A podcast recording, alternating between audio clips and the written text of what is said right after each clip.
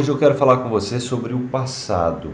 Tem uma música de Lulu Santos que fala sobre o passado rondando a nossa porta feito uma alma penada. Você já sentiu o passado rondando a sua porta feito uma alma penada? Eu já senti. É... Quando é que eu senti? É, quando é que eu sinto isso? É quando você está ressentindo, está magoado, está com culpa, está é, é, sofrendo por algo que aconteceu, dificuldade de perdoar o outro, dificuldade de auto-perdão. Então, tudo isso é, é, uma conexão com o passado que não foi resolvida dentro de nós. Tá? É, e que é como se nós tivéssemos pendências emocionais, espirituais, que a gente não sabe como tratar, né? não sabe como se desconectar disso aí. E nós muitas vezes fazemos exatamente o contrário do, da maneira correta, a gente fica ali estimulando aquilo, nós ficamos. O ressentir é, é sentir novamente, é exatamente está é, ativando um programa, um software emocional, porque a, a emoção é, é, o produto químico das experiências, então nós ativamos essa, essa química e essa química é, ela ativa os, os pensamentos e os pensamentos ativam as emoções e os sentimentos nós ficamos presos prisioneiros muitas vezes de pensamentos auto-obsessivos né?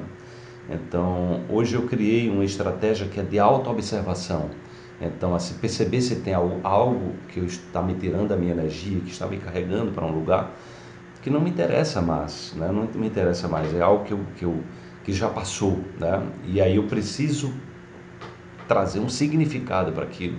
Eu preciso aprender, ter um aprendizado com aquilo, né? eu preciso crescer com aquilo, ou seja, eu preciso fazer um ajuste de contas emocional e espiritual sobre aquilo ali para que eu não esteja sendo convidado a viver de novo aquilo. Então, esse é um convite que eu faço para você.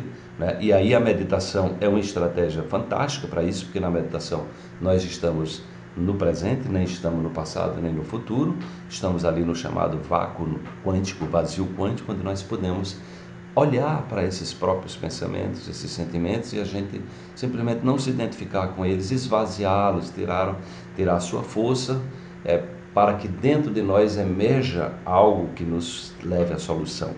Porque olhar para o problema não é olhar para a solução. É? Então o problema existe, então nós precisamos tirar o aprendizado e esse aprendizado muitas vezes vem do significado de que é, por que estamos vivendo esse tipo de experiência, porque de uma forma ou de outra nós atraímos as situações para a nossa vida na perspectiva de aprender, ou seja, a sua personalidade está forjando realidades que é uma responsabilidade unicamente sua. Então eu convido você para esse olhar, e esse é um olhar que requer a coragem de se autoconhecer.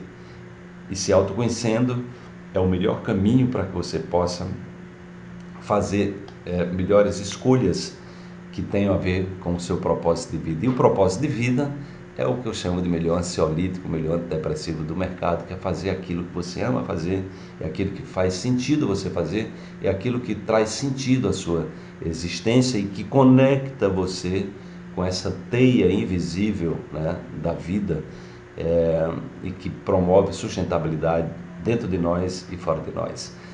Espero que você tenha curtido a dica do Minuto Quântico de hoje.